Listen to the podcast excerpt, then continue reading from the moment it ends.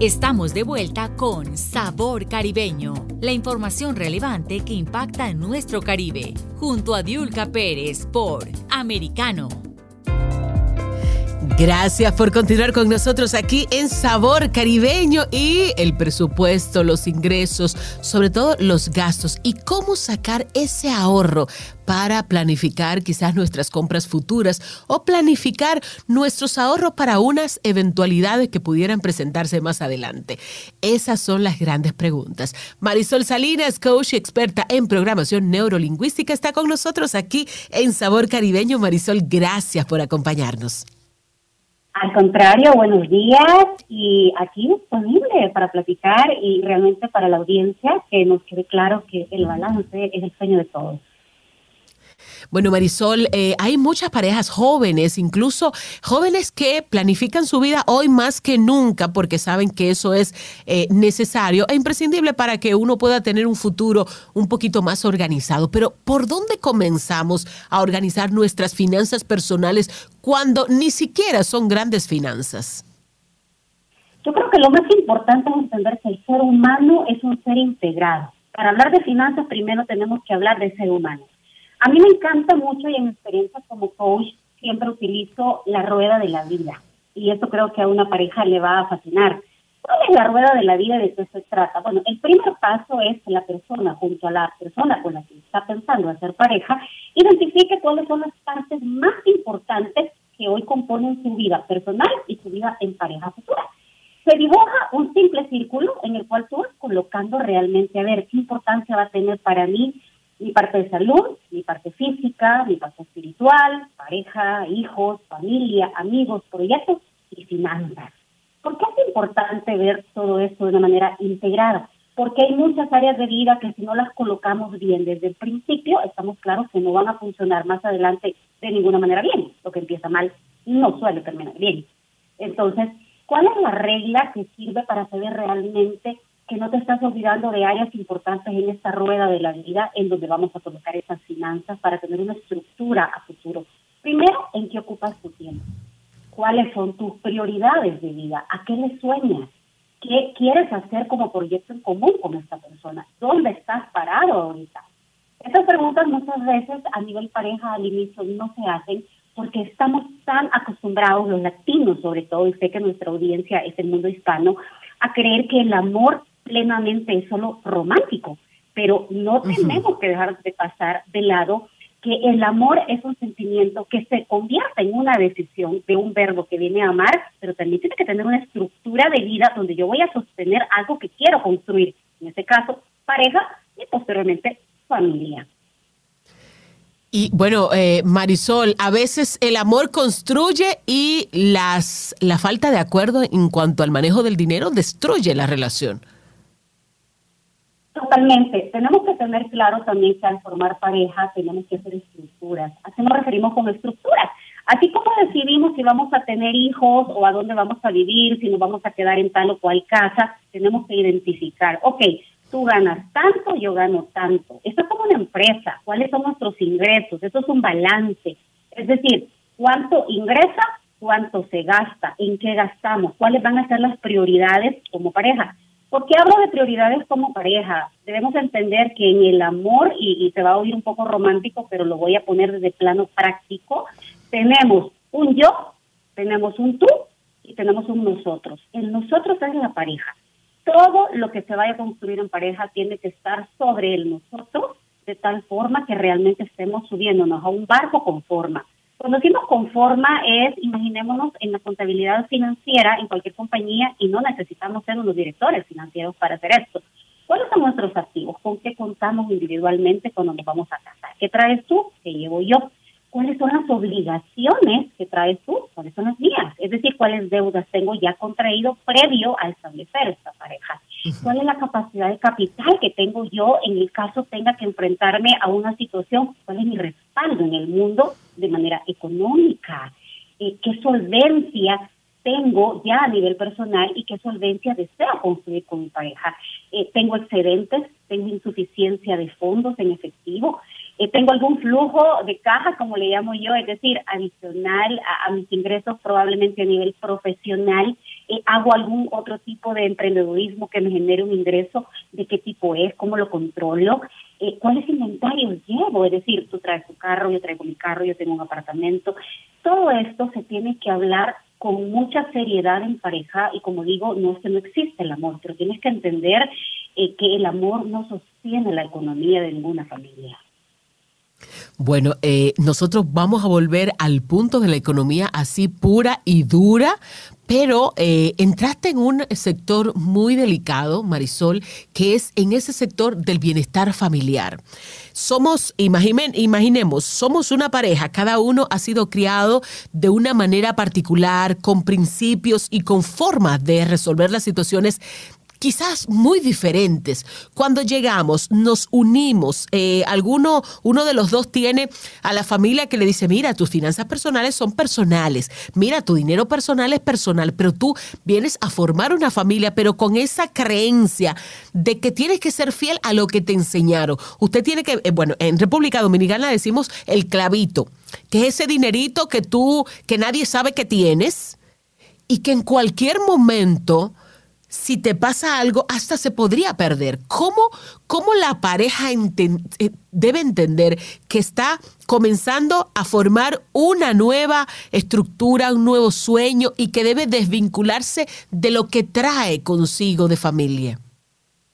Sin duda, eh, recordemos que estamos juntando a dos personas y por eso es tan importante seleccionar la pareja en función de visiones comunes, compatibilidades, inclusive algún tipo de crianza equivalente, no vamos a decir similares, porque por ejemplo en Dominicana tienes tu estructura, eh, yo soy de El Salvador, tengo mi estructura, vivo en un país que es México, que tiene otro tipo de estructura en cuanto a crianza. ¿Qué es lo más importante, como dije anteriormente? El nosotros tiene que estar encima del tú y del yo y nosotros vamos a dibujar qué es lo que queremos construir. El poder de una creencia es impresionante ahora que lo funciona, porque las creencias tienen el poder extraordinario que se llama condicionamiento de comportamiento.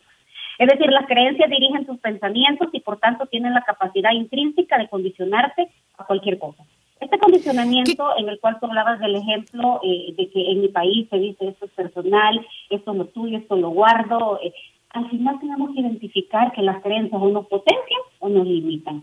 Y hoy está muy de moda hablar en el ambiente de programación neurolingüística cómo una creencia puede dejarte parado 20 años en el mismo sitio o cómo rompiendo esa creencia a través de estas preguntas que para mí son poderosas es esta creencia que tenía mi mamá o mi papá respecto al matrimonio y a las finanzas es válido para mí en este momento en lo que yo quiero construir es una pregunta que nos puede a lo mejor romper la cabeza pero también rompiendo la cabeza podemos crear una mentalidad fuera de la caja e identificar nuevas potencialidades en esta construcción de algo que para mí es la, más importante de las empresas. Familia y pareja, no creo que haya nada encima de eso, porque finalmente es lo que en realidad construye de manera personal y es tuyo, y es donde te refugias cuando el mundo se te cae. Entonces, sí podemos cuestionar estas creencias, sí las podemos eh, validar sin necesidad que te sientas culpable que estás contra tu crianza o que estás contra tus papás. Porque ya ves que en el mundo latino a veces tenemos esto como muy arraigado de eh, yo le fallo a mi mamá o a mi papá si yo pienso distinto. Con realidad tenemos que hacernos cargo como protagonistas, estamos construyendo algo nuestro, honrando, respetando lo que fue mi crianza, pero con, el con la total libertad de crear mi propio mundo con alguien más. Y en las finanzas eso es clave. Marisol, ¿podrían en algún momento las creencias ser más fuertes que el amor cuando hay que tomar una decisión? Sí, sí, definitivamente. Eh, yo he visto casos en mi experiencia profesional donde por una creencia de, por darte un ejemplo, eh, la mujer no debe trabajar porque yo así fui criado, eh, resulta que no prosperan en esta casa y no logran tener esos sueños que entre comillas en la etapa del noviazgo tenían y mucha gente realmente los conflictos más fuertes en pareja los terminan eh, teniendo a nivel económico y financiero, porque como dicen por ahí, cuando el dinero sale por la puerta, el amor brinca por la ventana. Entonces, eh, muchas veces de verdad nos rompe, nos rompe buenísimas relaciones, creencias que no cuestionamos, porque no nos damos cuenta. Eh, yo me acuerdo, al menos eh, en los países de Centroamérica se dice mucho, eh, el dinero es sucio. eh, el dinero no crece en los árboles, el poder arruina todo el mundo. Todas estas creencias son como comandos mentales que luego actuamos y nadie los cuestiona, porque obviamente como estamos en el mismo ambiente, creemos que esto es lo normal. Lo normal ahora es aquello que yo siempre vi. ¿Y qué tal que eso no sea tan normal y que haya, haya la posibilidad de crear otra realidad? Para mí esta es la pregunta más maravillosa. ¿Y qué tal que yo puedo hacer algo distinto en mi vida, diferente a mamá o a papá? Y que tienes tiempo para ello, Marisol. Por supuesto. Yo, por ejemplo, algo que recomiendo muchísimo a las parejas, eh, a mí me encanta trabajar con parejas en mi, experiencia como, como coach, es dibujen su vida. Por ejemplo, dibujen cómo quieren comunicarse, que aunque parezca mentira, las finanzas tienen un gran elemento de comunicación. Dibujen cómo quieren ordenar su vida. Muchos problemas financieros no son financieros, son de orden de vida. Cuando uno no tiene identificadas las prioridades y no las escribe y no las concentra, importante esta palabra.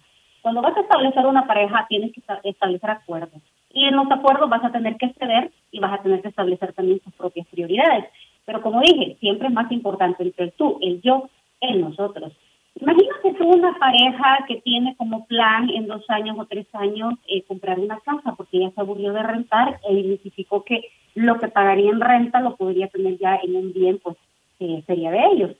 Pero eh, eso lo escriben, pero no lo cumplen y en el día a día eh, se imaginan un viaje y se van para tal lugar y compran esto y son cosas que probablemente sí quieran, pero no necesiten. Y eso es un filtro importante.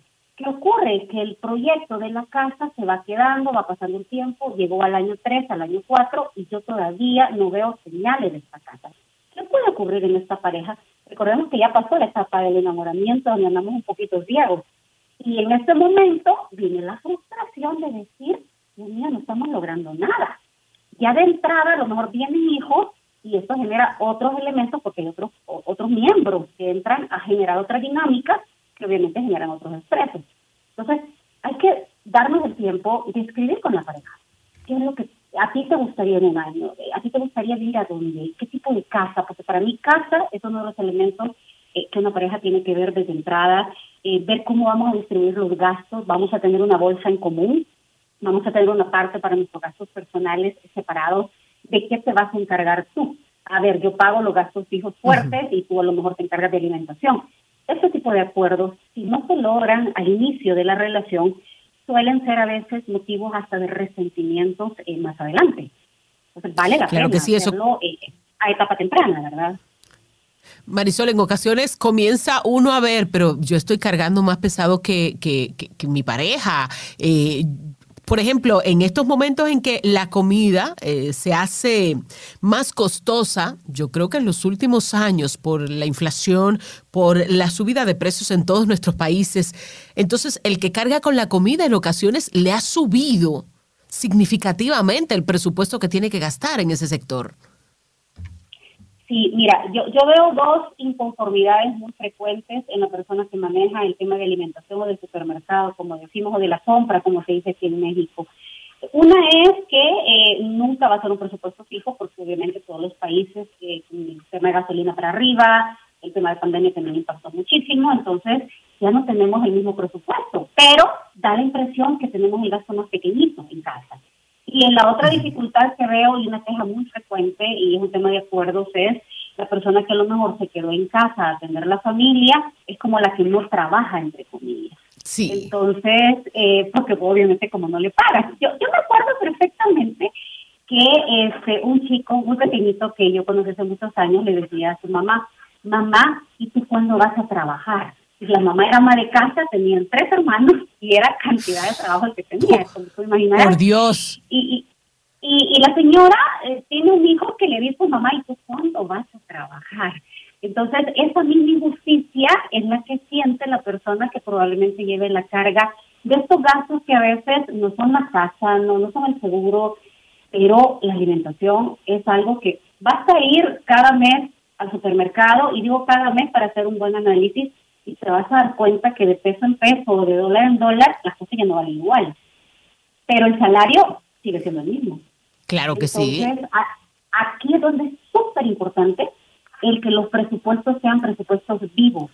Es decir, Mi presupuesto inicial, no necesariamente, y esto lo saben todos los directores de empresas a nivel financiero, no es el mismo presupuesto que tú tienes a lo mejor eh, en marzo que el que tienes en junio, que el que tienes a final de año. El presupuesto se tiene que hacer de manera viva y se tiene que ir revisando constantemente. Gastos fijos y gastos variables. Muy importante es, para mí, esta línea funciona y es, primero van las obligaciones y después van las diversiones.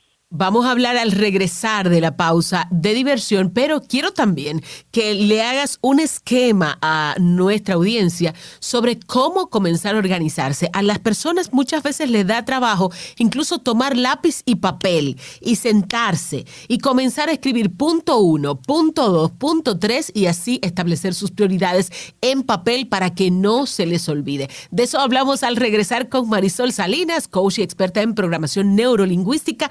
Aquí aquí Sabor Caribeño. No se mueva de Americano Media. En breve regresamos con más Sabor Caribeño junto a Diulca Pérez por Americano